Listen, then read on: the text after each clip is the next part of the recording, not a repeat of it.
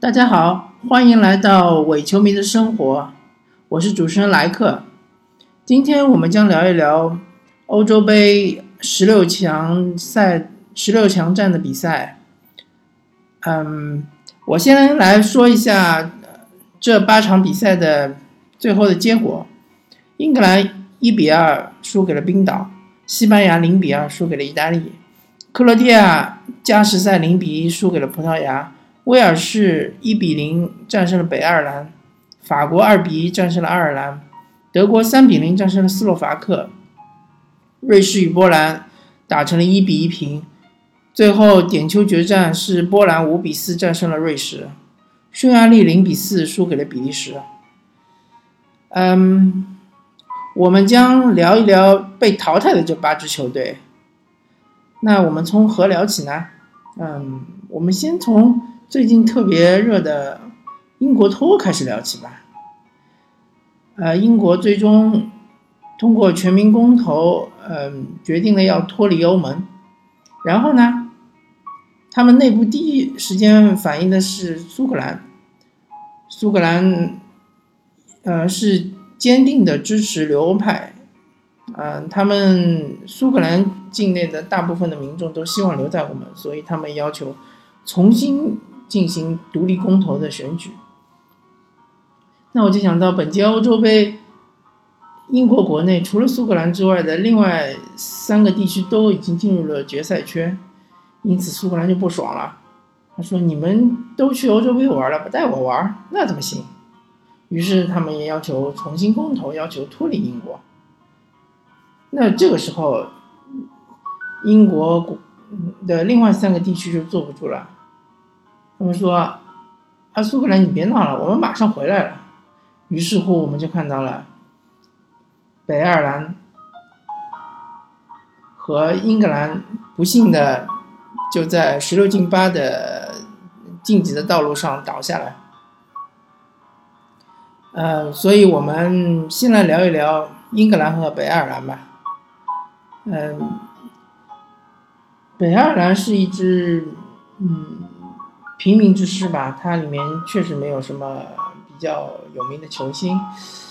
嗯。而且北爱尔兰这场球呢，我只看了上半场，看着看着就几乎要睡着了，所以其实也没有太多的好说的地方吧。不过，相对威尔士来说，北爱尔兰就缺乏像贝尔啊、像拉姆塞这样的有极强的个人能力的球星，因此他们最终零比一输给威尔士，其实输的一点都不冤吧。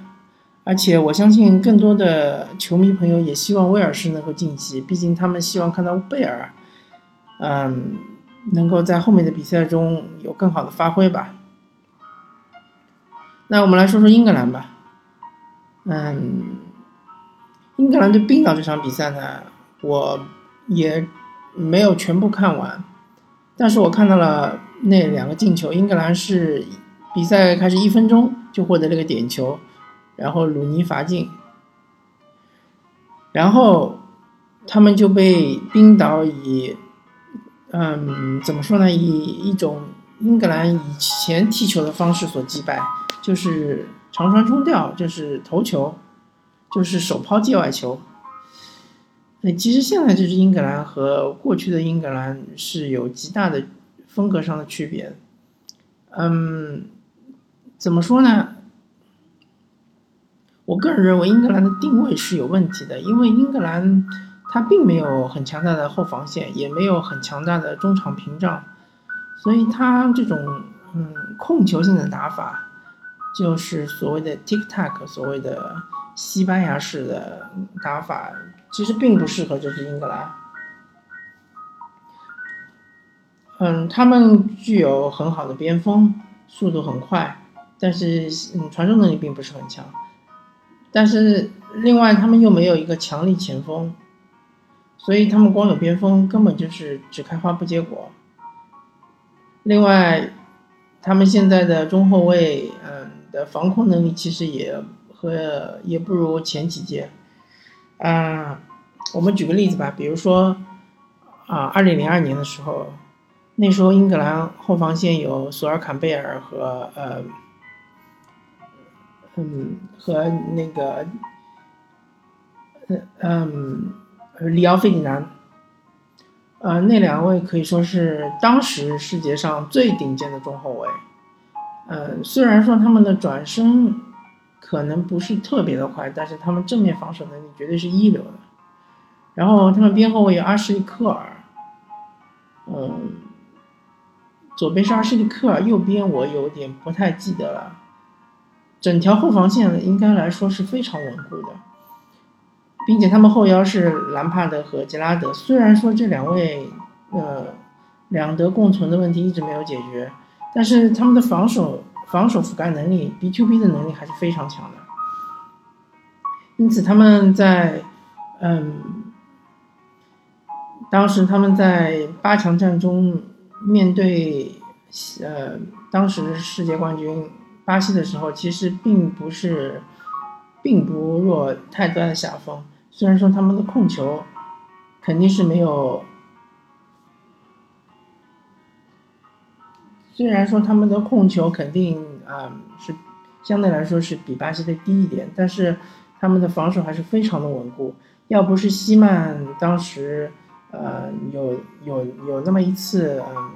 比较尴尬的失误被小罗纳多吊射成功的话，说不定可以拖到点球，啊，拖到点球可能就后面的事情就说不清楚了，对吧？但是，毕竟那一支英格兰它的风格是非常鲜明的，就是后防稳固，嗯，打防守反击。虽然他们有贝克汉姆，有欧文，也有鲁尼，但是。他们并不是压出去打的这种方式，所以他们相对来说更容易取得好的成绩。如果你要说近二十年来哪一支英格兰他的进攻踢得最好，我相信应该就是一九九六年那一支本土参加欧锦赛的英格兰队。他们有加斯克因，加斯克因可以说是呃二十年不遇的一个天才级的球员。虽然说他比不上嗯齐达内，但是他。几乎我感觉也可以相当于是伊涅斯塔这种水平吧，嗯，并且他的远射要比伊涅斯塔还要更更加靠谱，嗯，然后他们还有阿伦希勒，还有保罗因斯，还有谢林汉姆，还有约克，嗯，还有安迪科尔，他们有一众很好的前锋，嗯。有强力前锋，有速度快的，一高一快。嗯，他们还有，嗯，当然他们还也也还有贝克汉姆。呃，有强大的中场可以支持他们的锋线。和现在这支英格兰比比一下，你就会发现，现在这支英格兰，他的中场根本不支不足以支撑起他的呃锋线上的球员，根本不足以 输送炮弹。但是呢，嗯，另外一方面来说，他们的锋线球员也并不是那种非常强力级的，也不是非常能力超群的。哈利凯恩和瓦尔迪，怎么说呢？相对来说，瓦尔迪的发挥要比凯恩要好一点。但是瓦尔迪只是一个机会型前锋，需是需要不断的有后面有输送炮弹的，但是整个中场无法给他提供更多的支援，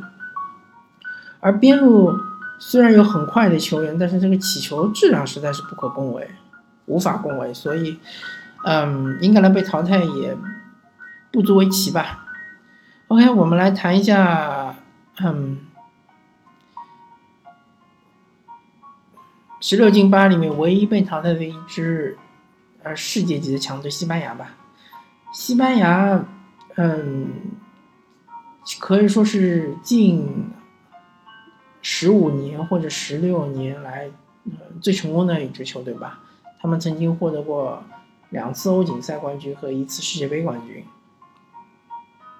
曾经称霸世界足坛八年之久。嗯，不过我依然嗯坚持我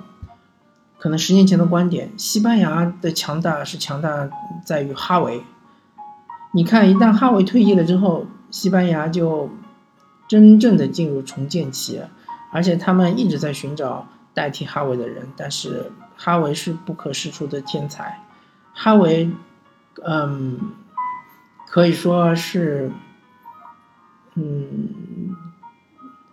怎么说呢？可以说是地位上可以说是相当于克鲁伊夫级别的球员，甚至于他获得的荣誉比克鲁伊夫还要多。所以，像哈维这样的球员，我可以说二十年。近二十年来，或者说再过二十年，你也很难找到类似的球员。你拿，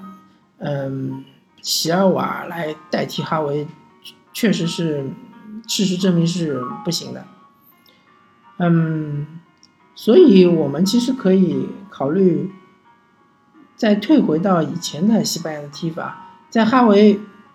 真正掌控西班牙中场之前，西班牙是怎么踢的呢？可能很多人都已经忘记了。那时候西班牙是有超强的边路，文森特、华金两翼齐飞，中路包抄，中路也有不错的前锋劳尔、冈萨雷斯，有呃莫连特斯，嗯，他们就是一种边路踢法的球队，他们并不呃非常的在意这个中场的掌控，当然像博斯克这种巴萨式的踢法。呃，是一个比较稳妥的踢法，前提就是说你要先进球。如果你没有办法做到先进球的话，这个踢法的弊端就出来了。就像今天踢意大利，就像之前世界杯踢荷兰，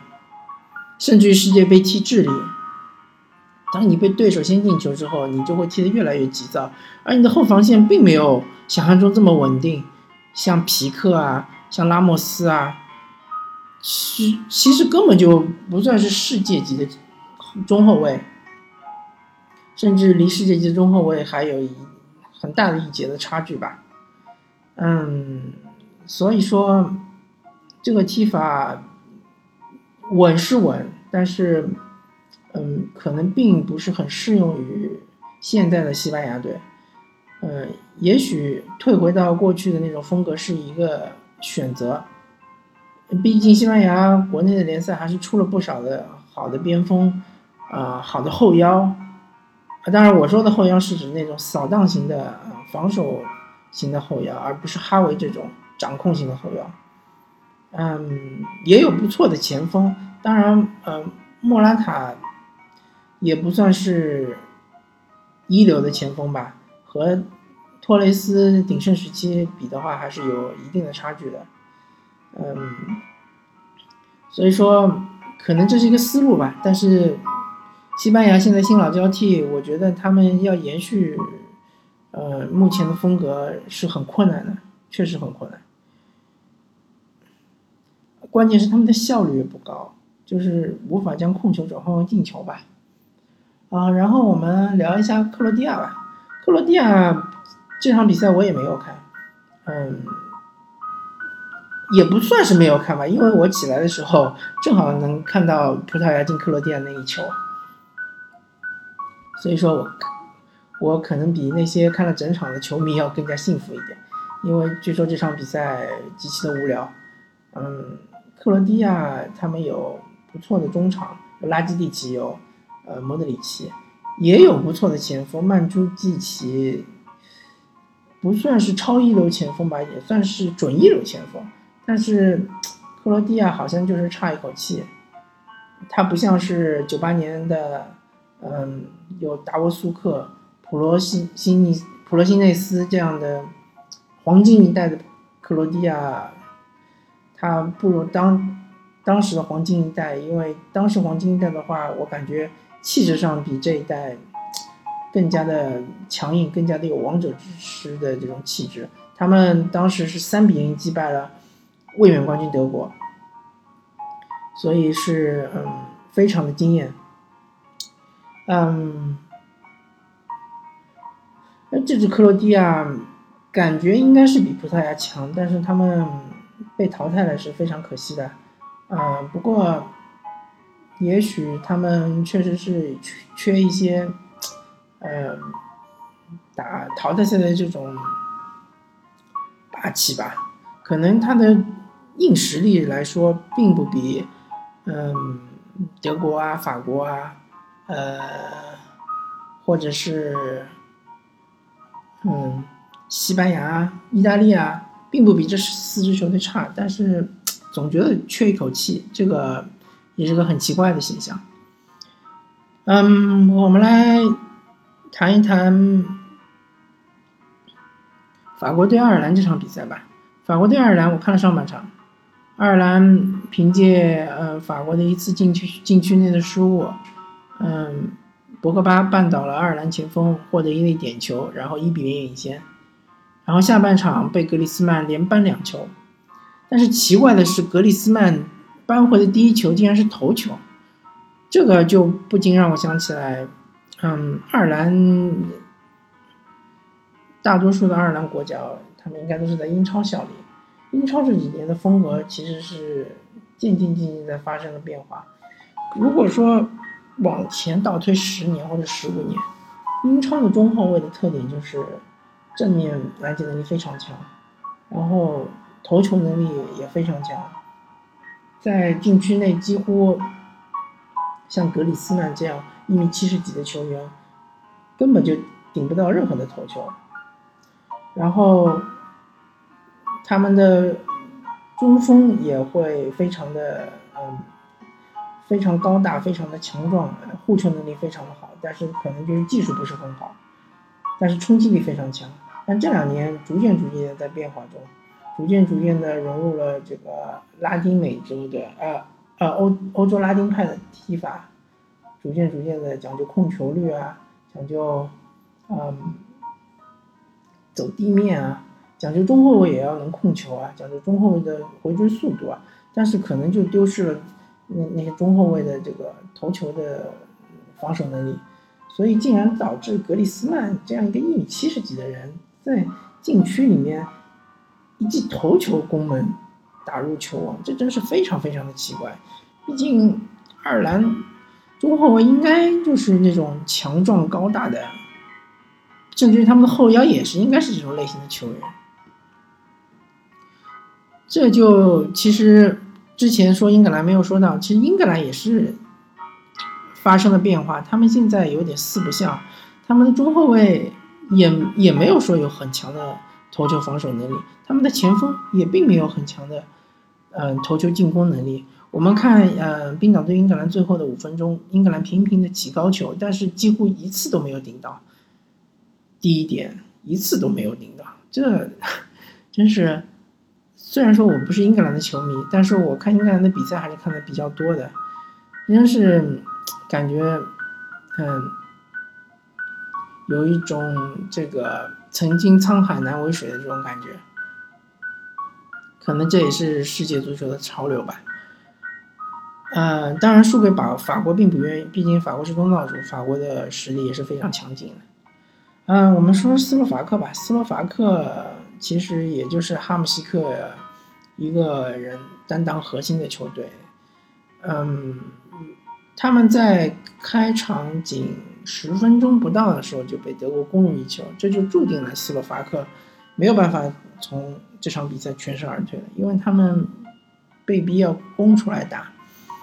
嗯，这正是德国喜欢的踢法。德国就怕你不和他打对攻，就怕你龟缩防守，就怕你偷袭。嗯，所以说斯洛伐克输的也不冤，关键是他的防守不够稳固，这个也也是没办法的。嗯，然后我们说说匈牙利和比利时吧。匈牙利其实是一支。我在我看来是非常惊艳的球队，他们呃有很好的整体，有很好的控球，嗯，甚至有一点弱化版西班牙的这种踢法，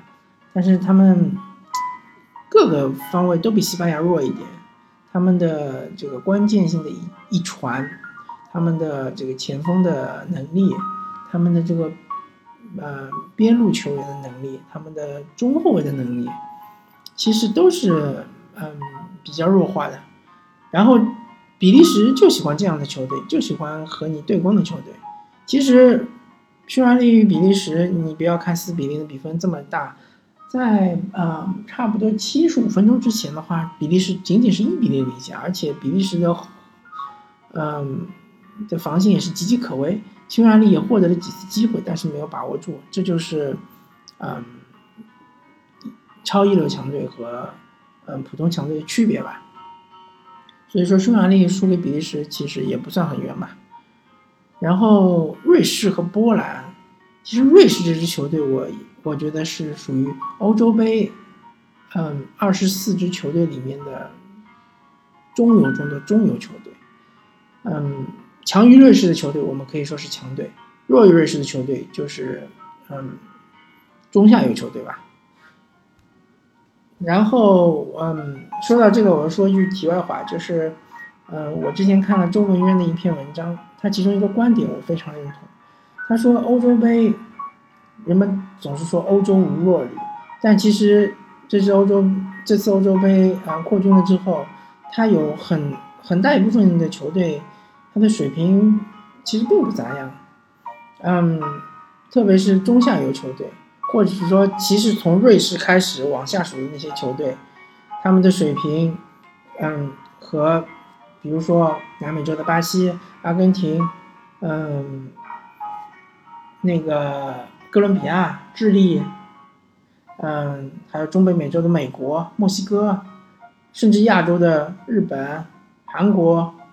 嗯，伊朗、澳大利亚。啊，还有非洲的喀麦隆、尼日利亚、加纳，和这些球队根本就没有优势，和他们踢的话，我，嗯，最多也只能够打个平手。